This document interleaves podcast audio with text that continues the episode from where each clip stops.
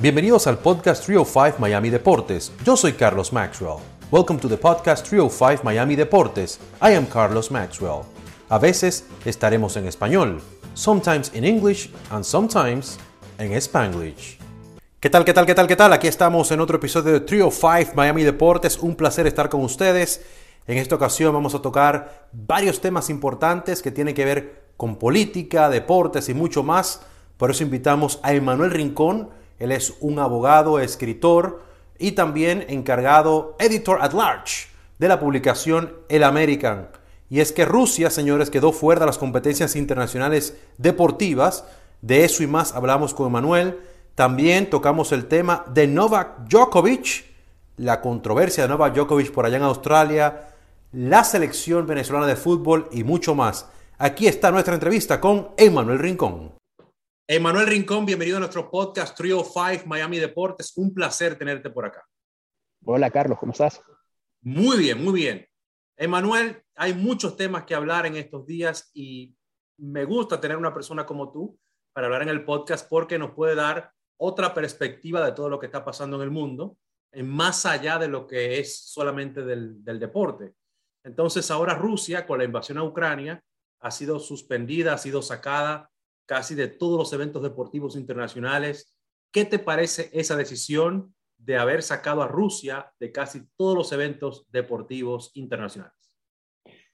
Mira, pues la medida ciertamente es bastante injusta con los deportistas, es decir, evidentemente los deportistas no tienen ninguna responsabilidad sobre las acciones de Putin, pero entiendo que bajo el contexto político que está actualmente el mundo y algo que realmente está amenazando a la seguridad mundial, es una medida de presión que eh, los gobiernos e incluso empresas están tomando para de cierta forma tratar de coartar las decisiones de Putin y generar también un rechazo en la población en contra de esta invasión que es pues, realmente absurda.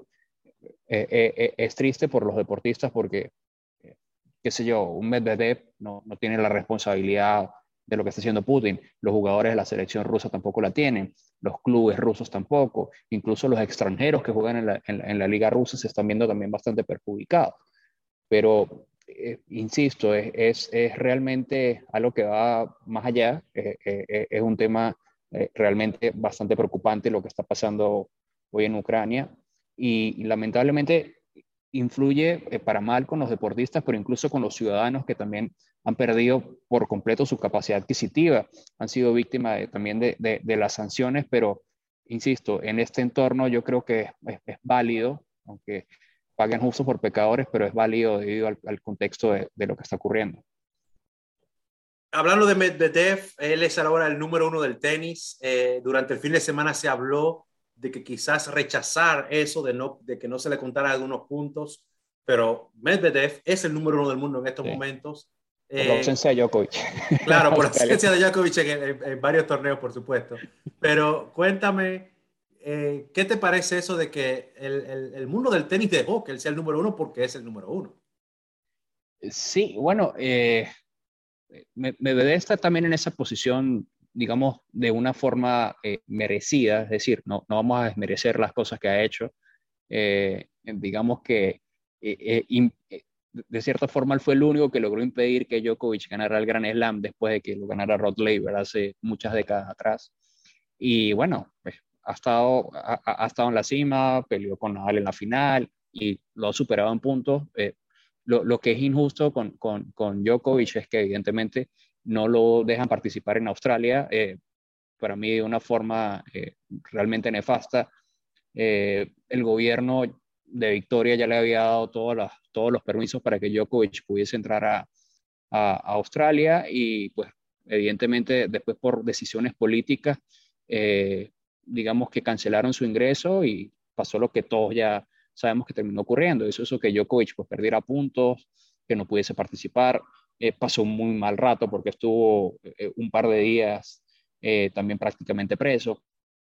Entonces, eh, realmente es muy, es muy, es muy, lamentable cómo todas estas eh, políticas restrictivas a las que, digamos, colocaron a todos los ciudadanos del mundo, eh, terminan, digamos, haciendo pagar a personas que realmente lo que intentan es hacer el mundo un lugar mejor. Fíjate, Djokovic ha estado incluso eh, se comunicó con Stako actualmente para enviarle eh, dinero a, a, los ucranianos para tratar de, de, apoyar con causas de la libertad. Incluso anteriormente Djokovic también había estado donando dinero para eh, diversas causas en Australia y fíjate cómo terminan los gobiernos pagando a este tipo de personas. O sea, que, que prácticamente que tú crees que a veces se hace mucho, mucha bulla, mucho alarde de una situación y ya luego cuando llega el momento de la verdad, que de verdad se necesita el atleta, pues algo muy importante. Entonces tú sientes que Djokovic sí está presente en ese algo muy importante que quizás la gente no ve en otros momentos y lo pone más grande de la cuenta. Mira, fíjate que e, e, es, es muy difícil porque, digamos, los gobiernos suelen tener un control bastante grande sobre los medios de comunicación y sobre las narrativas que se suelen difundir. Entonces, en ese sentido, eh, los australianos hicieron parecer como si el malo de la película fuera Djokovic, como si él fuera el que hubiese intentado eh, transgredir con sus normas migratorias, lo cual es totalmente falso. Y todo fue sencillamente, insisto, por, por, por, motivos políticos. Dentro de poco hay elecciones en Australia y fue bastante impopular que a Djokovic se le hubiese dado una extensión médica cuando el gobierno australiano tenía a sus ciudadanos eh, viviendo en una distopía completamente totalitaria. Es decir, los tenían que no podían caminar de ciertos perímetros porque lo tenían totalmente prohibido eh, hay videos de gente que los agentes de policía los están asaltando a golpe porque no llevan una máscara y cosas completamente absurdas.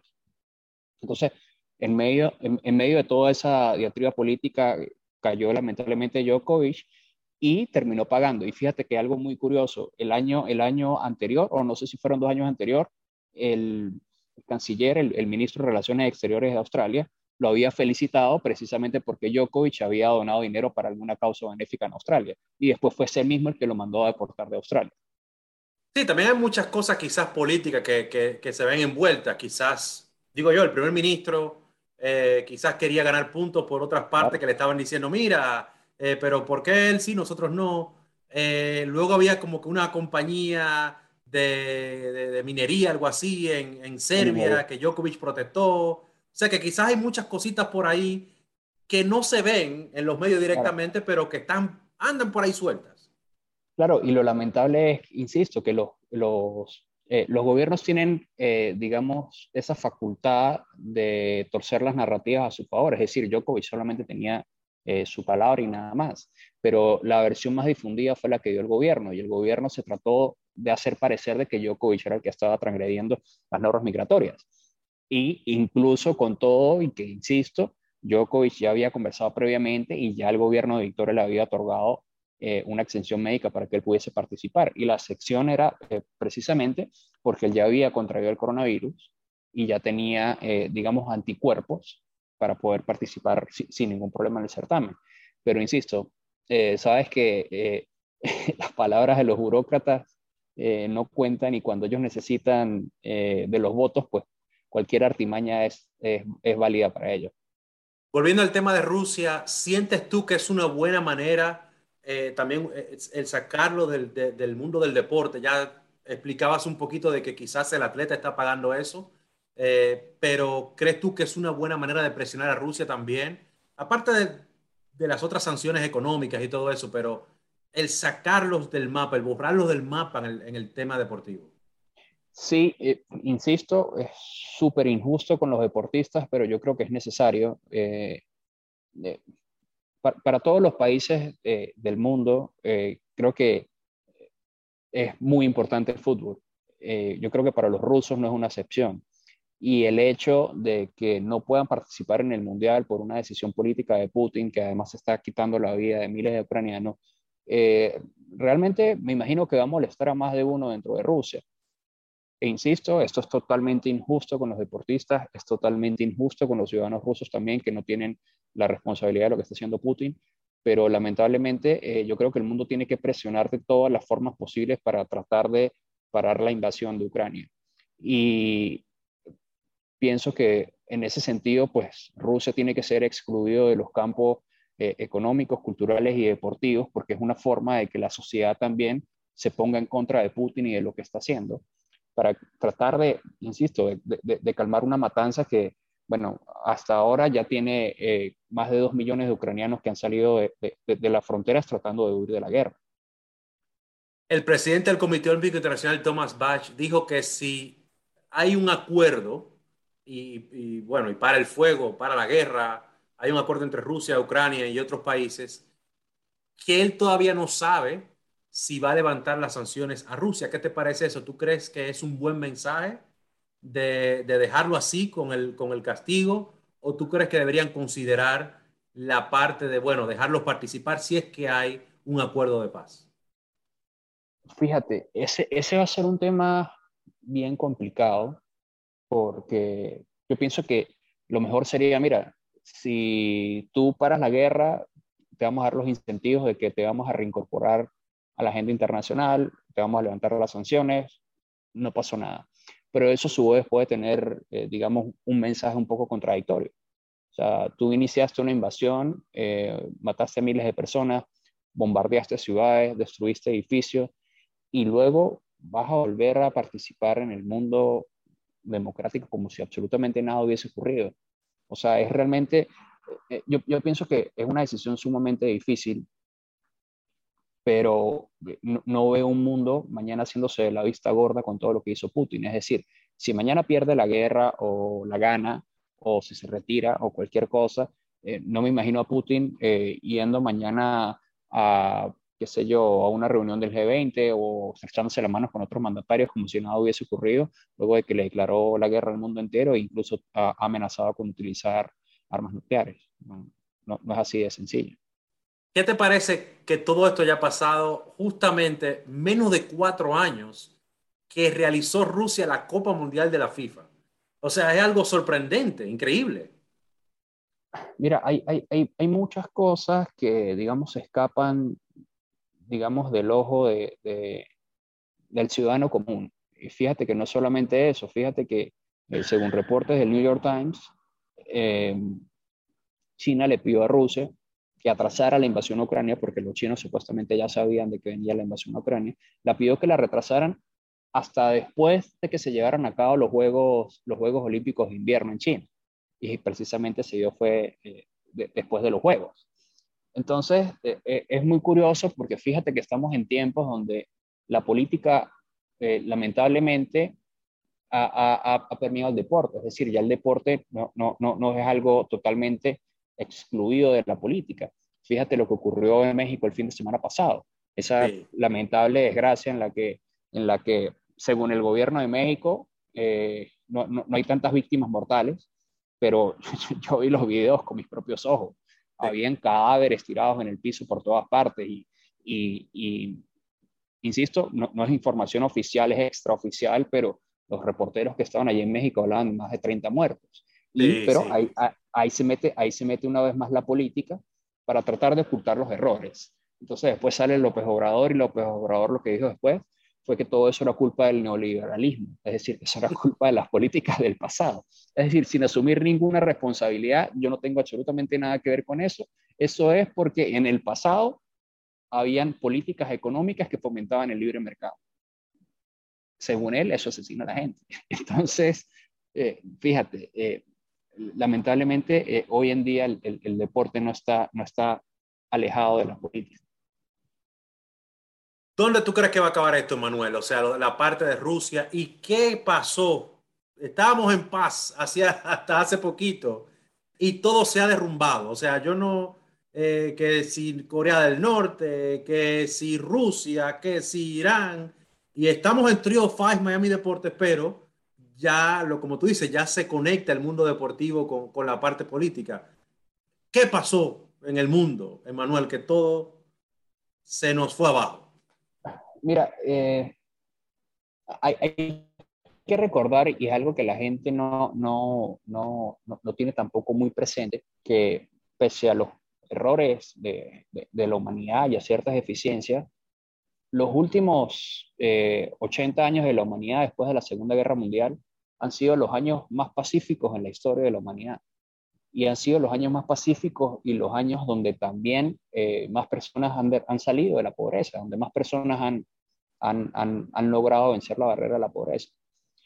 Pero eh, lamentablemente eh, en, en, muchas partes del mundo tenemos gobiernos, medios de comunicación, tratando de vender una narrativa totalmente distinta a las personas, de que las personas son víctimas de un sistema, de que entonces necesitas un Estado sobreprotector para que te proteja.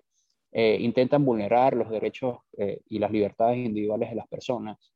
Y de cierta forma entonces han ido creando todo este ecosistema en el que hoy el principal problema por el que se da la guerra en Rusia, más allá de, lo, de las ambiciones de Putin, es que en Alemania básicamente tiene años alimentándose de la energía barata de, Rusia y son totalmente dependientes de Rusia. Entonces, eso de cierta forma permitió que Rusia dijera, ok, yo puedo ir adelante con mi invasión porque los europeos no se van a poner en contra mío porque son totalmente dependientes de mi energía y pues actualmente también eh, considero yo que Putin ve que tiene en la Casa Blanca a un presidente que no es rival para él, es, digamos un presidente que lamentablemente pues no está muy eh, no está muy bien eh, mentalmente, o sea, eso es algo que yo creo que se veía incluso antes de las elecciones, ya eh, es una persona senil, es una persona mayor, que no tiene yo creo que las capacidades para gobernar un Estado.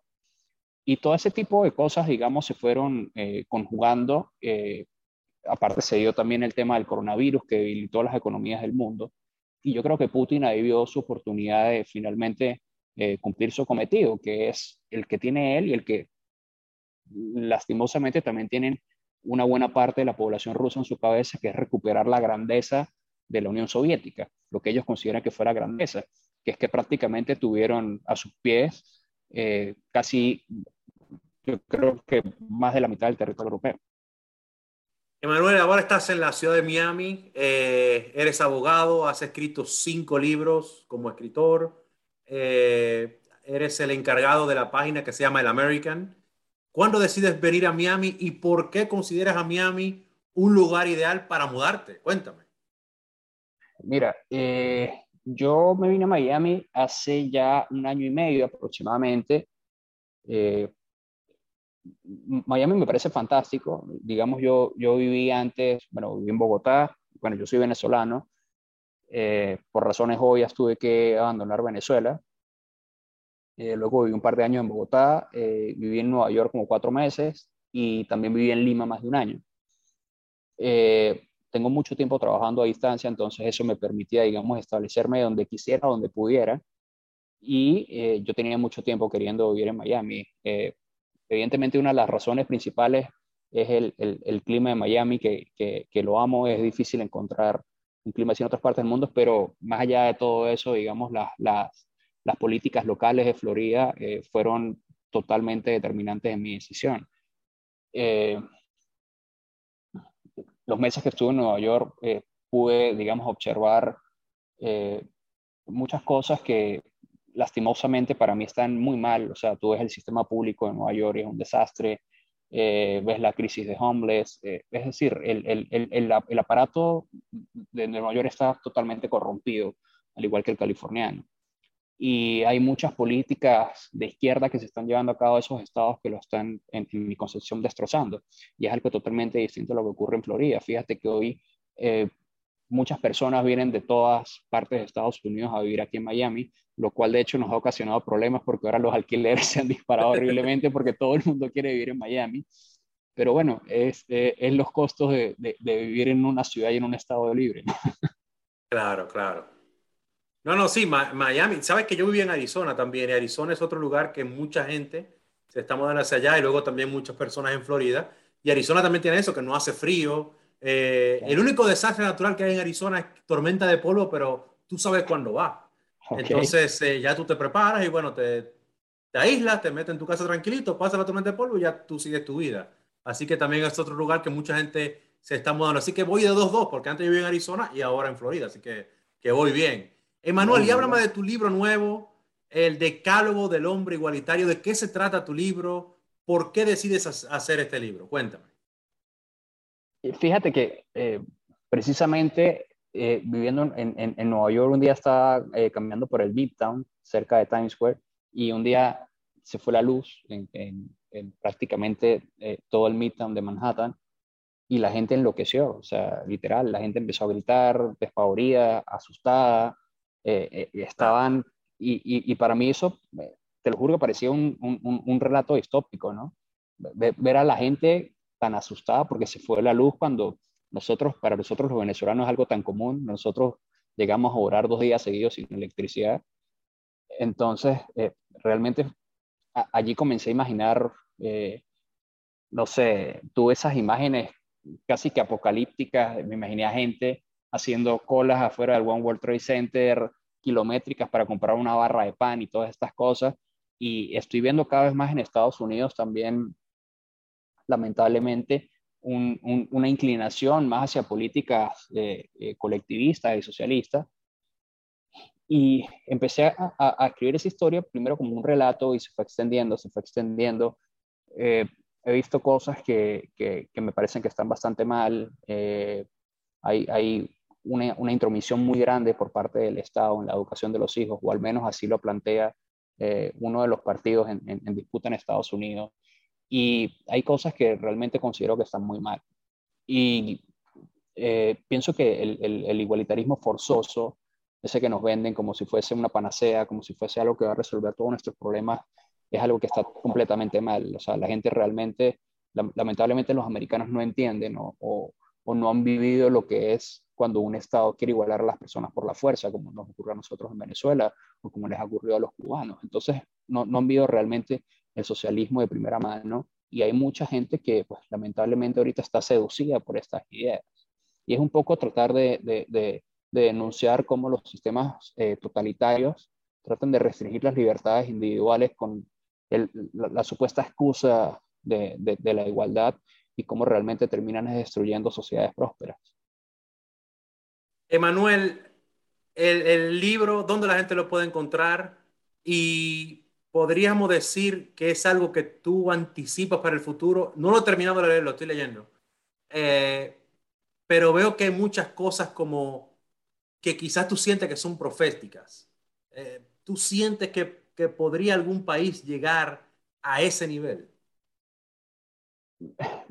Bueno, eh, yo, yo espero realmente que no, porque si Estados Unidos termina convertido en, en, esa ficción mía, ya no tengo dónde más correr. O sea, ya, ya, no puedo regresar a Venezuela y ya aquí en Estados Unidos pues sería realmente catastrófico.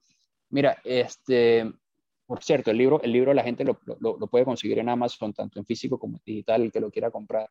Eh, pero hablando, hablando eh, digamos, más a profundidad sobre, sobre, el, sobre el libro, Mira, cuando Orwell escribió 1984, que curiosamente lo escribió en 1948, yo no sé qué tanto él pensaba que se podía convertir en realidad o qué tanto él estaba simplemente eh, ideando una ficción. Evidentemente, eh, mi obra va de cierta forma reflejada por mis vivencias y mi entendimiento del mundo actual. Y todo lo que he descubierto a raíz de mi migración de Venezuela. Cuando yo vivía todavía en Venezuela tenía un concepto del mundo y de la política muy local.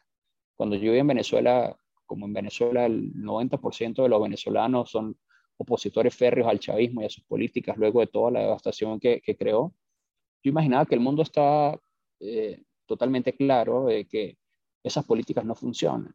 Y fíjate que después viví en Colombia y me di cuenta que hay muchas personas añorando eso. Lo mismo me pasó en Perú. Después pasé también eh, largas jornadas en, en, Argentina, largo tiempo en Argentina, y vi lo mismo, lo mismo en Europa, ahora llego a Estados Unidos y pasa exactamente lo mismo.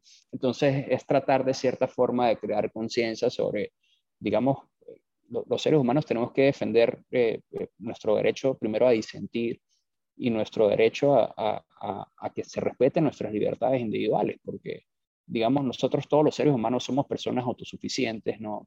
No deberíamos tener que pedirle permiso al gobierno, al Estado para estudiar una carrera o para eh, poder comprar determinado artículo o cualquier tipo de cosa. Somos seres libres, debemos, debemos respetar esa naturaleza, esa naturaleza humana.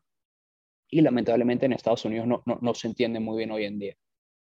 Tú en tus redes sociales hablas mucho de temas eh, políticos, de temas económicos, de temas sociales, de relaciones internacionales pero también veo que a veces toca temas deportivos. Este, tienes una vena ahí como de periodista deportivo también. Cuéntame cómo ves tú el futuro de la selección venezolana de fútbol, eh, ¿qué tú crees que necesita para seguir avanzando la selección venezolana de fútbol? Tú me estás haciendo preguntas a propósito para mezclar el deporte con la política. Ya, ya lo acabo de descubrir. Mira, es que, Carlos, es que justamente no podemos escapar de eso. Mira, el, el, el Venezuela, después de la, de, la, eh, de la época de Richard Páez, tuvo un, crecimiento impresionante. Eh, luego vino la época de César Farías, que a mí no me gustaba mucho el fútbol de la selección de Farías, pero tuvo muy buenos resultados, eso nadie se lo podrá negar nunca Farías. Y luego comenzamos en, en, en un declive, bueno, con Dudamel, con Dudamel tuvimos altos y bajos, pero, pero a partir de allí todo se empezó a destrozar. Y la razón lamentable por la que todo se ha destrozado en Venezuela es por la corrupción. Me explico. Eh, hoy en día tenemos en Venezuela eh, la camada de jugadores más talentosos que nunca en nuestra historia hayamos tenido. Ya no es esa selección Venezuela que todos los jugadores jugaban en la liga local, sino que eh, si tenemos un 11 en la selección, quizás tenemos a 7, 8 jugadores jugando en Europa y el resto jugando en la MLS. Ya no somos un equipo amateur como solíamos ser hace 30 años. Pero sigo con lo mismo. Eh, los jugadores, por ejemplo, en las, últimas, en las últimas concentraciones o en las Copas Américas, muchas veces han tenido que pagar ellos mismos los viáticos de, de los viajes. Eh, ellos mismos tienen que pagar los pasajes para ir a representar a la selección.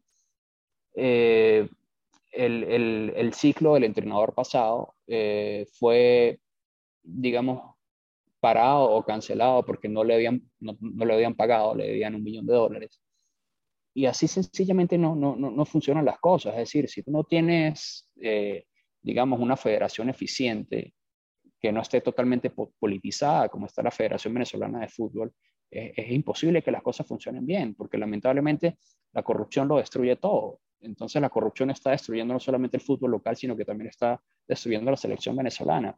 Si tú no tienes un ciclo que pueda continuar sin, sin, sin, digamos, sin todas estas intromisiones y que no tengas buenos recursos para darle a los jugadores las, digamos, las herramientas que necesitan para desarrollar su fútbol, así es muy difícil salir adelante. Entonces, lamentablemente, ahí se refleja nuevamente esta, esta, esta cadena que hay entre la política y el deporte. Emanuel, muchísimas gracias por haber estado con nosotros. Te agradezco muchísimo tu tiempo. si tienes algo más que agregarle al público y dónde te pueden seguir en redes sociales. Ah, en redes sociales, eh, mi Twitter es Emma Rincón y el Instagram es Manuel Rincón Piso. Eh, y bueno, también en el American pueden leer mis artículos y en Amazon consiguen el libro y bueno, cuando quieras también podemos volver a hablar. Claro que sí, bueno, tú quieras y la próxima que sea en el estudio en Telemundo 51. Uy, espero que sí. Ok, muchas gracias. Carlos. Chao. Muchas gracias por haber escuchado este episodio de Trio 5 Miami Deportes. Until next time.